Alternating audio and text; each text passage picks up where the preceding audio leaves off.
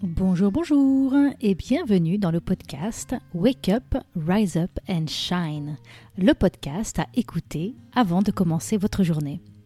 Je suis Christine Levicki, auteure des best-sellers J'arrête de râler et Wake Up, et à travers ces différents épisodes, je souhaite vous partager de nouvelles perspectives. De l'inspiration, bien évidemment, mais aussi des actions concrètes pour vous permettre de vivre la vie que vous avez choisie. Alors aujourd'hui, dans ce nouvel épisode, j'ai le plaisir d'accueillir Fabienne Broucaré. Fabienne est journaliste, mais aussi, mais aussi la fondatrice et rédactrice en chef du site myhappyjob.fr. Myhappyjob.fr, c'est un site résolument positif qui a pour ambition de devenir le webzine de référence sur la qualité de vie au travail. Fabienne est aussi directrice de la collection de livres My Happy Job aux éditions Viber. Son leitmotiv, c'est montrer qu'être bien dans son job, c'est possible. Donc travers cet épisode, nous allons vous embarquer dans la tribu des Happy Workers. Cet épisode est pour vous si vous accordez de l'importance à votre travail et vous aimeriez faire plus de liens entre votre développement professionnel et votre bonheur. Dans cet épisode, on va répondre notamment aux questions suivantes. Qu'est-ce que le bonheur au travail?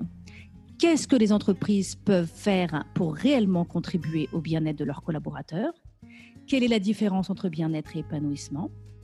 Et le bonheur, quand on est indépendant ou à son compte, ça marche comment? Qu'est-ce qu'on peut faire concrètement pour créer les conditions favorables au bonheur dans notre job? Alors bonjour Fabienne et bienvenue dans ce podcast. Bonjour Christine, merci beaucoup pour cette super introduction. Alors j'ai envie de commencer par te poser une question essentielle. Qu'est-ce que c'est que le bonheur au travail? Comment peut-on définir le bonheur au travail? Alors, le bonheur au travail, ce qui est intéressant déjà, c'est que c'est une notion subjective. Mon bonheur au travail ne sera pas forcément euh, le même euh, que le tien ou que euh, celui de tes auditeurs. Ce qui est important, c'est que le bonheur au travail diffère déjà de la qualité de vie au travail. La qualité de vie au travail, c'est quelque chose de légal. Il y a des accords en France, notamment pour la définir, et on s'intéresse vraiment aux conditions dans lesquelles on effectue son travail. le bonheur, je dirais, il y a un peu un supplément d'âme pour moi. Il y a un peu une, valeur. Être heureux au travail, essayez de vous souvenir les moments où vous êtes senti heureux ou heureuse dans votre travail, euh, c'est vraiment les moments où on se sent aligné, on se sent bien à sa place. Et euh, c'est souvent quand on fait un travail qui correspond à ses valeurs. Donc on parle de plus en plus, et euh, notamment depuis la crise du coronavirus, de sens au travail. donc pour moi, c'est un élément déterminant. Et ensuite, je dirais que c'est un peu comme une recette de cuisine. Il va y avoir des éléments un peu récurrents.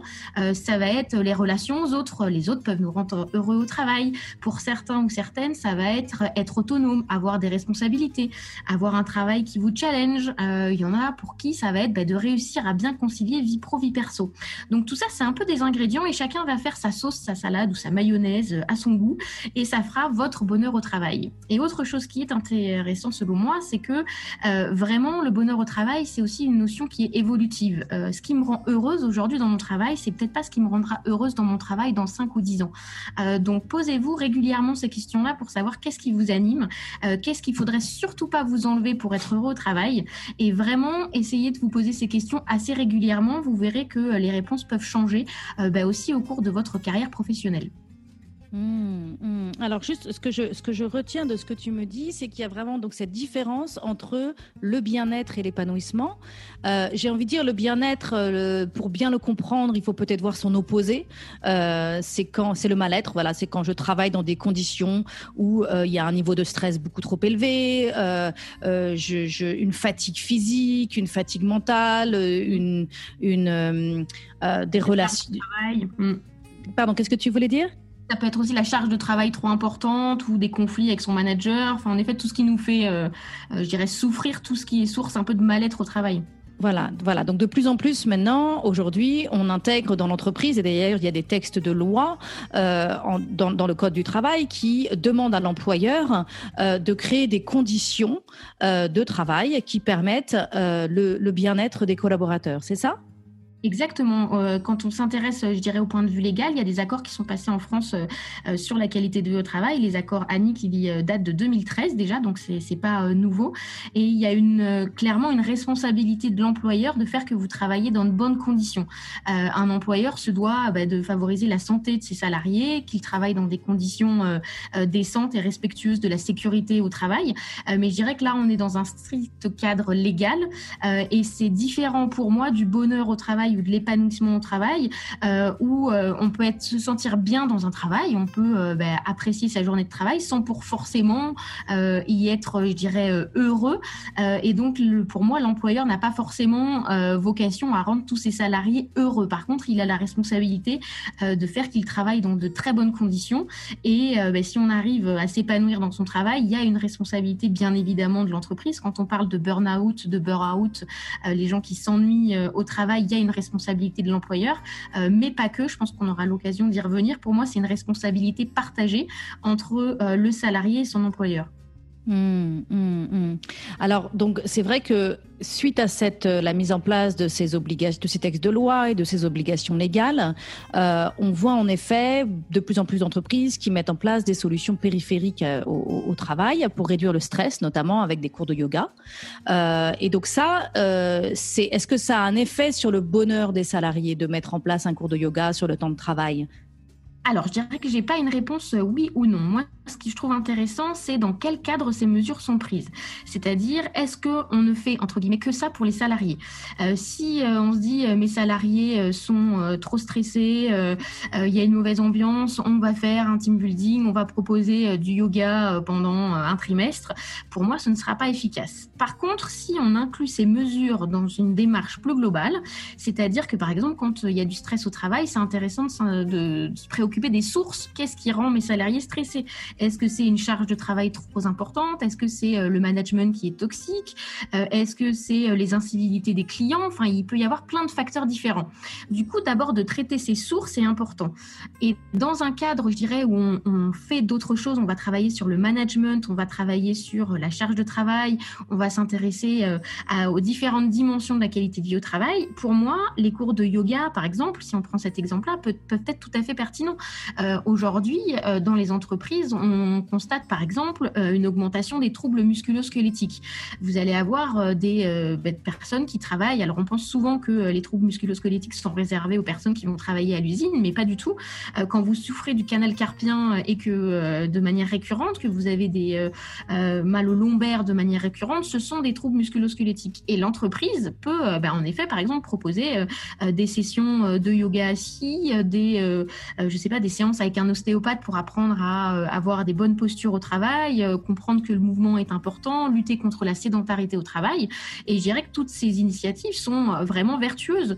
Elles peuvent aussi avoir un impact sur l'équipe. Par exemple, aller faire du sport en équipe, ça peut être euh, source de motivation, créer de nouveaux liens avec ses collègues, au-delà du bien-être purement physique. Donc je dirais que ces, initiatives-là sont importantes, mais elles ne sont pas suffisantes. Il faut que l'entreprise prenne d'autres types de mesures et ça peut être former ses managements aussi à la qualité de vie travail. Ça peut être euh, euh, essayer d'avoir des mesures pour aider ses salariés à mieux concilier vie pro vie perso aider les salariés à évoluer aussi dans leur poste euh, en interne. Euh, ça peut éviter aussi euh, les, départs. Donc il y a plein de choses, je dirais, plein de dimensions sur lesquelles on peut agir. Et je suis contre les personnes qui pensent que le yoga en entreprise ne sert à rien. Et en même temps, je m'oppose aussi aux personnes qui trouveraient que ce serait suffisant et qu'il suffit de mettre quelques cours de yoga en entreprise que, pour que, comme une baguette magique, tout aille mieux du jour au lendemain. Mmh, mmh. Et, je repense à, la, ta, première réponse euh, quand je, t'ai demandé de définir qu'est-ce que le bonheur au travail. Tu m'as dit c'est c'est unique pour chacun. Ce qui moi va me rendre heureux n'est peut-être pas ce qui va rendre heureux l'autre. Euh, donc ce que j'entends c'est qu'il y a un espèce de dilemme pour l'entreprise qui est de dire comment je réponds aux besoins de l'ensemble de mes collaborateurs. Alors euh, selon l'industrie dans laquelle on est, peut-être que nos collaborateurs ont un métier qui se ressemble, mais souvent dans une entreprise, euh, on se retrouve quand même avec des collaborateurs qui ont des métiers très différents, donc des réalités professionnelles très différentes, des quotidiens et des, des, agendas, une charge de travail qui va être différente. Comment, comment, euh, enfin, je veux dire, c'est une, une histoire à en perdre les cheveux si j'étais en charge de mettre en place un plan. Euh, Est-ce que tu as des recommandations ou des, repères peut-être à comment savoir où l'entreprise est censée mettre son attention? Bah, Déjà, ce qui me semble clé, moi, c'est d'écouter les salariés. C'est-à-dire que, euh, en effet, les entreprises vont être différentes les unes des autres selon leur taille, selon euh, la culture de l'entreprise, selon le domaine d'activité. Euh, donc déjà, c'est de faire un diagnostic et ça permettra d'entendre vos salariés, c'est-à-dire est-ce que bah, dans votre entreprise, peut-être que le sujet clé cette année, c'est la charge de travail, la gestion du stress, ou alors vous allez constater qu'il y a une vraie demande de mieux concilier vie pro, vie perso. Donc ça va vous permettre déjà d'identifier, je dirais, les, vraiment les domaines où vous devez agir de manière prioritaire. Donc ce diagnostic est ensuite essentiel.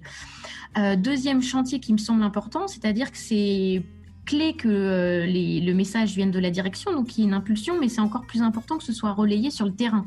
Euh, si on décide de dire que, par exemple, la reconnaissance est très importante parce que euh, ben, les salariés se sentent pas assez reconnus dans leur travail, la personne qui va être vraiment au cœur du dispositif, c'est le manager pour apporter de la reconnaissance au quotidien et pas seulement une fois par an lors de l'entretien, par exemple, annuel. donc je dirais que c'est une fois qu'on a fait le diagnostic, d'identifier ben, un petit peu les acteurs clés de l'entreprise. Et là où je disais qu'il y avait une responsabilité partagée entre euh, le collectif et euh, le salarié lui-même, euh, c'est aussi de voir peut-être au sein de chaque équipe, est-ce qu'il y aurait des ambassadeurs, des personnes qui, au-delà de leur poste, ça va pas être des personnes qui sont responsables de la qualité du travail, mais peut-être des personnes qui, dans chaque équipe, vont être des moteurs pour aider à diffuser cette culture en interne. Et il y a par exemple des exemples très intéressants d'entreprises qui ont mis en place des réseaux de bienveilleurs, des réseaux bienveillants où vous avez bah, des personnes qui sont formées en interne à l'écoute des autres et qui permettent euh, euh, de faire remonter les signaux euh, peut-être de mal-être au travail et de les prendre très tôt en prévention plutôt que d'attendre qu'il y ait un taux d'absentéisme important, beaucoup de turnover et qu'on se rende compte que le mal-être est, très très important.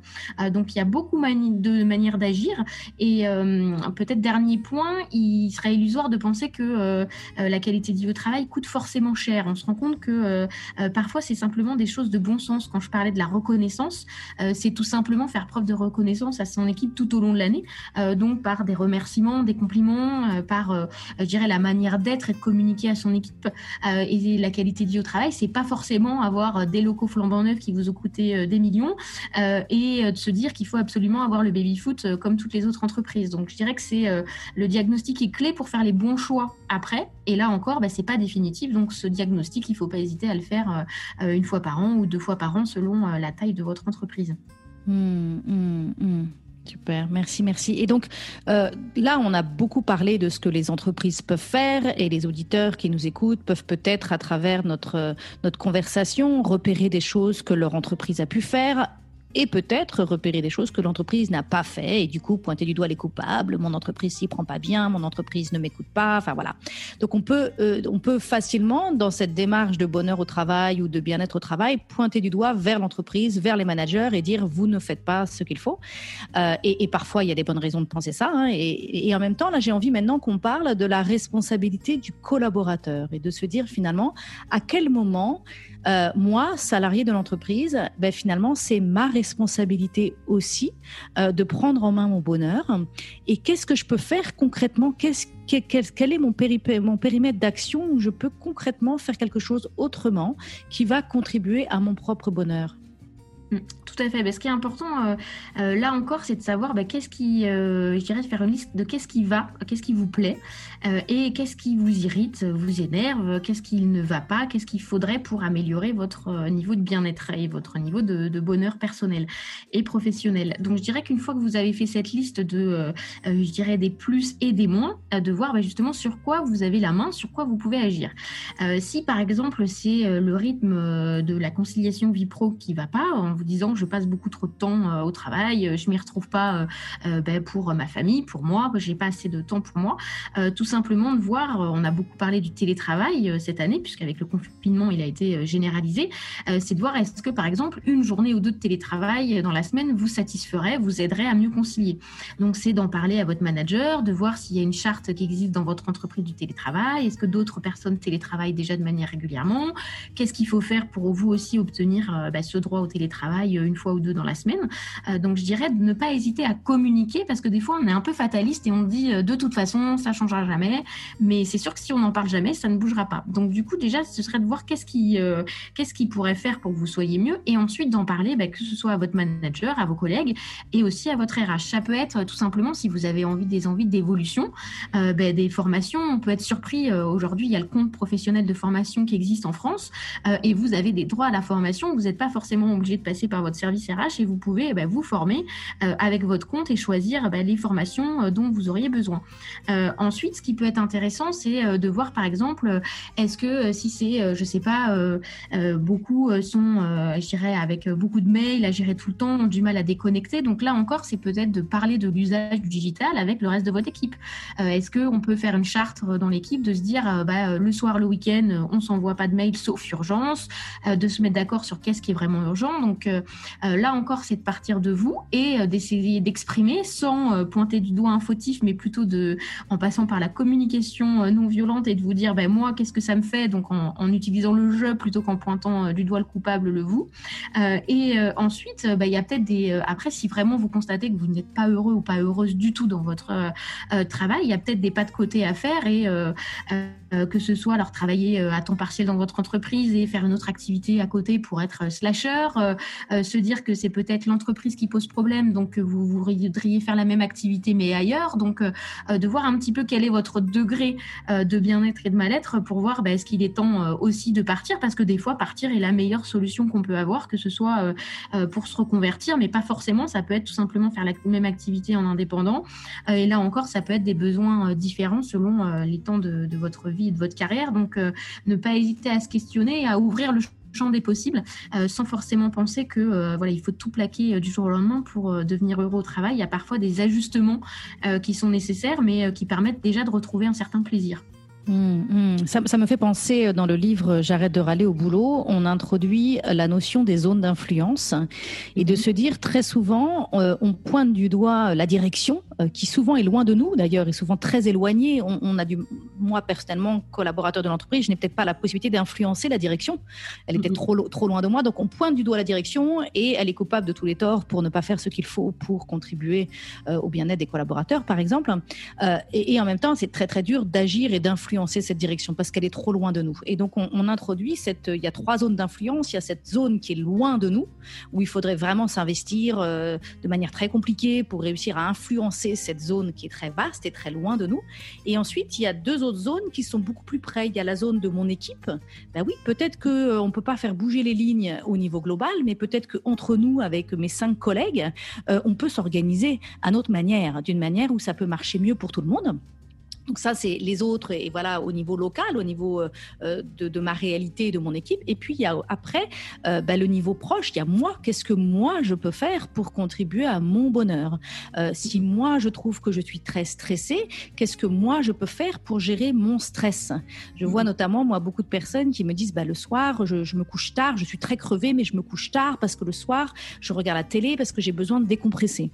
Et, et, moi, je, je réponds souvent en disant, oui, c'est bien, mais est-ce que vraiment ça te ressource Est-ce que vraiment ça te fait du bien, ça te décompresse? Mais peut-être que justement, un cours de yoga au studio en bas de chez toi t'aurait permis de rencontrer des personnes de ton quartier et de faire cette pause corporelle et de réellement te ressourcer et du coup de retourner au boulot le lendemain euh, renouvelé. Euh, mhm. et, de ne pas repartir avec un réservoir vide tous les matins quand on commence sa journée. Et donc là, c'est vraiment la zone devant moi. Euh, qu'est-ce que moi, je peux faire pour améliorer mon quotidien? Et est-ce que vraiment la manière dont je vis euh, mes journées est au service de mon bien-être, est au service de mon bonheur? Tout à fait. Et ce qui est intéressant, c'est que euh, l'entreprise peut faire beaucoup de choses pour vous, mais euh, il y a des entreprises qui font énormément et euh, dans ces entreprises-là, des salariés sont quand même bah, pas à leur place, malheureux. Donc je dirais que l'entreprise aura beau des fois faire mille et une choses, peut-être que vous, ça ne vous conviendra pas. Et ce que tu dis est intéressant parce que la même réalité vécue par deux personnes va être totalement différente. Et pour vous donner un exemple concret aussi, quand on, travaille, le temps dans les transports peut être parfois irritant, fatigant, usant. Donc je vous disais qu'il y avait la solution du, euh, du télétravail. Mais il y a aussi qu'est-ce que je fais moi pendant cette heure de transport? Euh, Est-ce que je peux pas en profiter pour, euh, au lieu de m'agacer parce que le RER e n'avance pas assez vite, en profiter pour, euh, je sais pas, faire une appli de méditation au lieu d'essayer de, regarder les réseaux sociaux alors que je sais pertinemment que ça capte mal? Donc c'est vraiment essayer de vous dire qu'est-ce que chacun on peut faire pour ben, remettre en effet du bien-être dans nos journées parce qu'on a des marges de manœuvre parfois plus importantes qu'on le pense pour se réapproprier notre temps, pour voilà. Et je pense que c'est pareil au travail. des fois on reste un peu trop dans son carcan, euh, dans ses habitudes, et euh, bah, se poser des questions en se demandant qu'est-ce qui me rendrait euh, vraiment plus heureux et qu'est-ce que moi je peux faire, c'est aussi se remettre en mode de marche, je dirais, et en action, et ça fait du bien plutôt que de subir. Voilà, exactement. Être victime de sa réalité, quand on, quand on, je dis souvent, hein, moi, avec tous les livres, j'arrête de râler. Hein, je dis souvent, dès qu'on pointe du doigt un coupable, on croit qu'on est en position de force, parce que je pointe du doigt mon patron, ma direction, mais en même temps, dès l'instant où je pointe le doigt vers l'autre, je me mets moi dans la posture de la victime. Et donc, si j'arrête de pointer du doigt le coupable, je ne suis plus victime. Et du coup, là, je me pose la question qu'est-ce que je fais autrement? Vu que être victime n'est plus une option, euh, ben, qu'est-ce qui devient possible pour moi? Et comment est-ce que je prends en main euh, mon propre bonheur et mon propre épanouissement euh, professionnel? J'ai envie d'amener de, la conversation un petit peu dans une autre direction parce qu'on a aussi beaucoup de nos auditeurs qui nous écoutent et qui sont des indépendants. Euh, et donc, euh, comment ça se passe, le bonheur au boulot, quand on est à son compte euh, et qu'on n'a peut-être pas les moyens de l'entreprise pour, pour contribuer à notre bien-être? Est-ce que tu as des recommandations ou est-ce que toi, je sais que tu as fait la bascule d'être salarié à devenir indépendante, qu'est-ce que tu as compris, qu'est-ce que tu as appris sur, sur le bonheur quand on est indépendant? Alors, ben, ça ça fait en effet euh, quatre ans que je suis euh, vraiment à mon compte avec mon entreprise. Avant, j'avais passé une dizaine d'années euh, dans la presse, donc soit en CDI, CDD classique ou à mon compte pigiste, mais j'avais jamais monté ma, structure. je dirais que ce qui a changé depuis depuis quatre ans, il y a plusieurs choses. Déjà, quand on parle de, bien-être au travail, de qualité de vie au travail, on l'a pas évoqué, mais il y a un peu la base. c'est la sécurité, je dirais, financière, physique. Et quand on est indépendant, bah, on la prend un peu plus en pleine face que quand on est salarié. Donc, je dirais que d'avoir cette sécurité-là, c'est quand même euh, je dirais, important euh, parce que bah, ça va nous mettre dans de bonnes dispositions et c'est la, je dirais, la base euh, qui va faire qu'on va se, sentir bien au, quotidien. Ensuite, on prend peut-être plus, je dirais, conscience de ce qui est important pour nous. moi, j'étais à une époque de ma vie où la conciliation vie pro-perso était très importante. Donc, clairement, faire une heure et demie pour aller à mon travail matin et soir, c'était plus possible. C'était plus un compromis que je voulais faire. Et ce qui compte, moi, aujourd'hui, beaucoup, c'est comment j'arrive à concilier bah, mon travail, mon activité et ma vie de famille, ma vie euh, personnelle. Euh, ça paraît euh, facile quand on est freelance parce que, ou indépendant parce qu'on se dit bah, on s'organise comme on veut, on a le temps devant soi, on n'a plus personne qui va nous dire fais ci ou fais ça à cette heure-là. Mais il m'a fallu bien un an, moi, pour sortir du cadre classique que de la vie salariale. C'est-à-dire, je m'explique. je me faisais au début des horaires très classiques. Je travaillais beaucoup. beaucoup de mes soirées, de mes week-ends y passaient bah, pour lancer mon activité.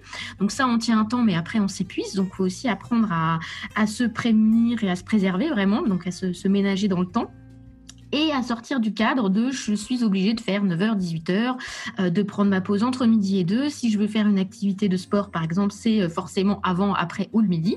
Et il m'a fallu un certain temps pour me dire, mais qu'est-ce qui t'empêche d'aller faire ton running euh, le matin avant de démarrer à 9h, de casser un petit peu les codes? Et je dirais qu'on on prend beaucoup de plaisir au travail quand on est indépendant. Je trouve quand on arrive à trouver une organisation qui vous convient et quand on arrive à vraiment sortir des codes, je dirais, classiques de l'entreprise et quand se rend compte que euh, euh, bah, on a une liberté folle et ça fait partie de notre euh, notre bonheur et de notre bien-être et qu'il faut bah, parfois se faire un peu violence et ne pas culpabiliser parce qu'on va travailler moins le vendredi après ou parce qu'on va décider de travailler 4 jours sur 5 et que ça nous convient très bien.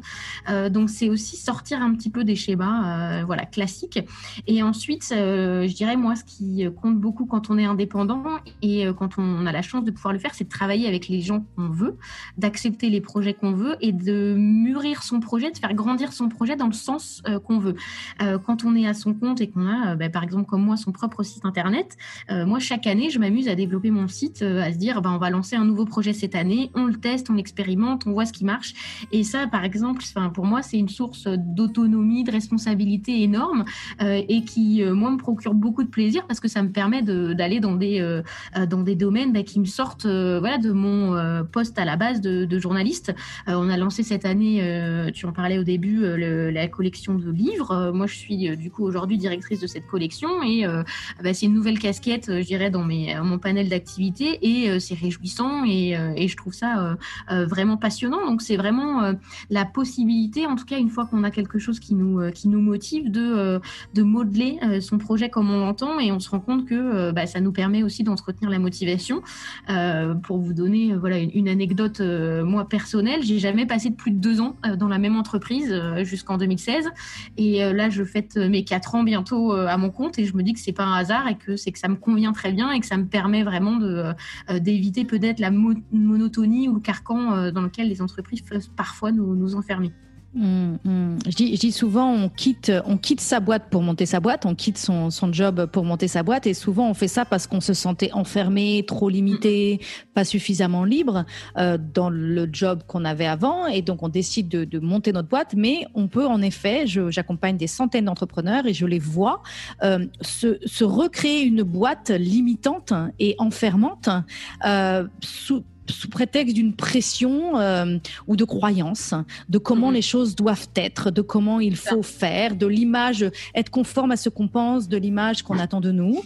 Et du coup, on se prive de cette liberté qui est source d'innovation et de créativité, qui est de dire, ben, je vais créer cette boîte à mon image et je vais oui, faire ce que j'ai vraiment envie de faire et je vais euh, faire en sorte que cette entreprise que je crée soit source de créativité, d'épanouissement. Euh, et voilà, je vais faire ce que je veux. Euh, voilà, et c'est vrai qu'il y a vraiment, tu as utilisé le mot tout à l'heure, de, je crois que tu as utilisé le mot s'autoriser. Mm-hmm. moi, je, dis souvent le mot de se donner la permission. Euh, je me souviens de la première fois que je suis allée à un cours de danse euh, à 9h30 du matin, donc euh, sur des heures de bureau. Hein. Normalement, j'amenais mes enfants à l'école et ensuite j'allais au bureau. Et là, je me suis autorisée à amener mes enfants à l'école et à aller prendre un café et ensuite aller à un cours de danse. Et je me sentais, mais j'avais vraiment l'impression de faire quelque chose qui n'était pas permis. j'ai même, voilà, j'ai même appelé mon mari pour lui demander si j'avais le droit. Il a rigolé. Il m'a dit tu fais ce que tu veux. Mais c'est rigolo, hein. donc il y a vraiment euh, voilà, il y a vraiment ce côté, se donner la permission euh, et de gérer notre temps euh, et d'avoir justement cette, cette, cette, liberté, cette flexibilité que l'entrepreneuriat permet. Mhm. Alors, je ne veux pas non plus voiler la face. L'entrepreneuriat, c'est aussi beaucoup de contraintes, notamment financières, hein, et, on n'a pas le salaire qui tombe à la fin du mois si on n'a pas fait ce qu'il fallait et si on n'a pas trouvé les clients et si on n'a pas créé de valeur. Donc ça, c'est quand mhm. même mettre ça à sa place. Hein. mais en même temps, pour pouvoir être moteur de son entreprise, eh ben, il faut euh, prendre soin de son réservoir, il faut remplir son réservoir de ce qui nous fait du bien, de ce qu'on aime, euh, faire ce qu'on a envie. Euh, quand on choisit nos projets, quand on développe des nouvelles choses, quand on prend, on va faire notre course à pied ou notre cours de danse, et eh ben voilà, notre notre moteur est huilé mm-hmm. et donc on a du coup toute l'énergie pour bah, tenir tenir le coup sur la durée. Comme toi tu dis, ça fait quatre ans que tu es dans cette entreprise, moi ça fait 15 ans que je suis indépendante. Et je, ce que tu dis résonne, résonne très fort. Alors, j'ai envie d'amener de, d'amener maintenant la conversation euh, vers cette situation absolument unique hein, que nous venons de vivre et que nous sommes encore en train de vivre, qui est la crise du Covid, euh, qui quelque part nous a euh, frappé de plein fouet et nous a forcé, dans un temps record, à complètement euh, faire table rase sur nos manières de fonctionner, à nous adapter, à innover. Tout le monde s'est retrouvé à travailler à la maison en télétravail et on a dû complètement changé notre manière de fonctionner et beaucoup de choses qu'on croyait impossibles sont devenues possibles euh, dans nos manières de, alors de manière imparfaite. Hein, y a, je dis pas que c'est à marcher comme sur des roulettes et il y a, il y a sûrement énormément d'ajustements à faire, mais en même temps, euh, je sais que certaines personnes se disent vivement que tout puisse redevenir comme avant. Et moi, j'ai envie de dire, oh là là là là, stop, stop, stop. Peut-être pas. Peut-être qu'il y a des leçons à tirer de cette crise du Covid, euh, des choses qu'on a réussi à faire dans notre manière de travailler, qu'il faudrait peut-être garder justement pour contribuer à plus de bien-être et de bonheur au travail. Donc, est-ce que toi, tu as une idée de quelles seraient les plus belles leçons que nous pourrions tirer de cette expérience et qui pourraient, si on pouvait les maintenir et les cultiver, contribuer à plus de bonheur au boulot? Oui, je, te rejoins. Il y, a, il y a du négatif dans cette crise, clairement. Euh, ça a été compliqué, ça reste compliqué dans, beaucoup de secteurs d'activité. Maintenant, il y a aussi du positif, euh, euh, notamment dans les manières de travailler. Alors, bien évidemment, le télétravail, notamment pour les gens qui n'avaient jamais expérimenté le télétravail, le télétravail, ce n'est pas ce qu'on a vécu pendant le confinement avec les enfants, l'école à la maison, à temps plein, toutes les équipes à distance. Donc, c'était une parenthèse particulière. Maintenant, il serait dommage de refermer cette parenthèse et de se dire on revient comme avant euh, plus de télétravail ou très peu, euh, parce que pour moi, le télétravail est vraiment clé euh, bah, pour mieux vivre au travail et tout simplement parce que ça nous permet de retrouver une liberté, ça nous permet de retrouver un sas dans la semaine où on n'est pas dans un tunnel du lundi au vendredi monotone. Ça permet à beaucoup de gens bah, d'éviter une demi-heure, une heure de trajet matin et soir, donc de remplir le fameux réservoir aussi d'énergie dont on parlait. et les outils aujourd'hui digitaux nous permettent totalement de travailler à distance. Donc la question, c'est pas pour contre le télétravail, je dirais que c'est plutôt quel équilibre trouver. Euh, il semblerait que dans beaucoup d'entreprises, deux à trois jours de télétravail ou deux jours de présentiel et trois jours de télétravail ou l'inverse euh, soit le bon équilibre pour maintenir euh, un esprit d'équipe, le travail collectif, mais en même temps que les salariés salariés s'y retrouvent aussi et puissent gagner en qualité de vie et en qualité de vie au travail. ce qui change quand on parle aussi de télétravail, c'est que bah, pourquoi on irait au bureau? Donc, je dirais qu'il y a aussi quelque chose qui peut être positif, c'est de repenser nos espaces de travail euh, collectifs, euh, les bureaux, les fameux open space, euh, pour en faire des endroits où, bah, quand on va au travail, c'est parce que j'ai besoin de, de travailler avec mes collègues, avec mon responsable, et donc qu'on fasse des lieux un peu plus créatifs, peut-être, où le collaboratif a une place plus importante. Donc, je dirais qu'il y a un boulevard un peu devant nous pour repenser ces manières de travailler. Et on le voit aussi avec, alors certaines entreprises ont eu des annonces un peu fortes sur tout le monde en télétravail. C'est pas forcément, euh, je pense, le meilleur équilibre, mais en même temps, ça peut ouvrir un champ des possibles énorme. Euh, c'est-à-dire qu'on n'est plus obligé de travailler à côté, enfin d'habiter à côté de la défense euh, pour travailler pour un grand groupe. On peut très bien habiter plus loin, avoir une meilleure qualité de vie au quotidien, faire plus de télétravail et en même temps avoir un job bah, pour lequel l'entreprise est, elle, basée en région, par exemple, parisienne. Mais du coup, ça ouvre un champ des possibles, je dirais, beaucoup plus grand. Les critères, peut-être, de chacun changent. Et ensuite, peut-être que la crise aussi a fait réfléchir beaucoup de gens sur euh, le sens au travail. Euh, parce que bah, pendant la crise, certains se sont retrouvés au chômage partiel, euh, d'autres se sont dit bah, tiens, mon travail à quoi cher dans la société Pour certains, c'était évident quand on est soignant, particulièrement cette année, je pense que le sens au travail est très important. Et peut-être que bah, d'autres se sont réinterrogés sur leurs envies et peut-être que ça a fait rejaillir des envies, des nouveaux projets. Donc c'est aussi, je dirais, euh, du positif parce que ça va emmener de nouveaux projets et des nouvelles dynamiques, euh, euh, à mon avis, dès, la rentrée. Et enfin, je pense que bah, la, crise nous a aussi plongé peut-être dans l'incertitude et ça se prolonge, c'est-à-dire que là, on ne sait pas non plus forcément dans les mois à venir exactement ce qui va se passer. donc, ça nous demande peut-être de faire avec des contraintes, mais en même temps, les contraintes font naître, je dirais, plus de créativité, on essaye d'innover. moi, pour vous donner un exemple, on faisait très peu de webinaires sur My Job s'y est mis euh, euh, bah, notamment pour lancer la collection libre en juin et euh, ça a cartonné. Donc c'est quelque chose qu'on va continuer de faire. On a pris beaucoup de plaisir à, échanger avec nos lecteurs via ces webinaires. Donc on va en faire voilà d'autres et de, plus en plus. Donc je dirais que la crise a du bon aussi parce qu'elle nous a peut-être obligés à faire des choses bah, qu'on avait un peu en stand-by où on se disait bon c'est pas le moment ou c'est pas on verra plus tard et du coup ça nous a bah, contraints à faire à innover pour pouvoir continuer aussi d'exister mais même à distance. Donc je pense qu'il y a pas mal de choses comme ça euh, qui vont continuer et on s'est dit, comme tu, exactement comme tu disais, que c'était possible et, euh, et, on l'a fait. Donc euh, il y a des choses qui vont, qui vont perturber et qui vont perdurer et qui vont rester, je pense, dans les, dans les mois à venir. Oui, c'est vrai que ce que j'ai trouvé assez incroyable, c'est que souvent en entreprise, on a l'impression que on peut pas changer, qu'on n'a pas le temps de changer, que ça coûtera trop cher de changer, que c'est trop compliqué de changer. Et là, en fait, on a tous été forcés de changer. Et en fait, on, alors c'était encore une fois, c'est imparfait et je ne souhaite pas que c'est, mais quelque part, on a prouvé que c'était possible de s'adapter. En fait, on a prouvé notre capacité d'innovation et d'adaptation. Et ça, je trouve ça formidable. Et c'est vrai que si les entreprises peuvent rester et préserver les conditions favorables à cette, à cette mentalité, à cette capacité que nous avons de nous adapter, d'innover et en effet de, de re-réfléchir sur nos manières de fonctionner, nos manières de travailler. je pense que ça peut être très riche. Et j'ai un, un, autre sujet que, que j'ai remarqué, c'est que j'ai eu le sentiment dans cette crise qu'on s'est naturellement euh, plus intéressé à la santé émotionnelle euh, de nos collègues euh, et, de, et des personnes autour de nous à la santé mentale et émotionnelle. On s'est beaucoup plus facilement posé la question de comment vas-tu et on a vraiment écouté la réponse avec une, voilà, un, nouveau niveau de qualité d'écoute et d'attention à toute cette dimension euh, de, l'émotionnel qui, pendant longtemps, a été mis un peu à la porte de l'entreprise en disant euh, venez pas avec vos émotions au boulot, on n'en a pas besoin, c'est pas là qu'on les veut. Euh, voilà, et là, il y a eu comme un espace qui a été créé. Tu, tu es d'accord? Tu as observé ça toi aussi? Tout à fait, je dirais à deux niveaux. Euh, déjà, en effet, euh, euh, tout simplement, comme tu dis, la question comment ça va, je pense qu'avant, c'était dans un couloir sans même attendre la réponse. Et là, vu la situation, vu les difficultés rencontrées par certaines personnes, on était aussi face à la maladie, à la peur. donc, du coup, je pense qu'en effet, on a peut-être beaucoup pris beaucoup plus soin des uns et des autres, avec le bémol que je pense que cette crise révèle le meilleur de certaines entreprises et de certaines personnes et le pire, parce qu'il y a des entreprises qui ont voulu continuer avec le micro management à contrôler, à, faire des réunions à pas d'heure pour être sûr que tout le monde travaille. Euh, j'ai encore lu un article très intéressant sur des logiciels qui permettaient de savoir exactement le temps de travail effectif en télétravail. Enfin, du coup, je pense que ces pratiques-là, euh, voilà, sont minoritaires, mais hélas, sont encore euh, là. Et ensuite, il y a des études qui sont sorties, notamment d'un cabinet qui s'appelle Empreinte Humaine en France, sur, bah, par exemple, en effet, la, détresse psychologique, sur l'impact du confinement sur l'état émotionnel des salariés.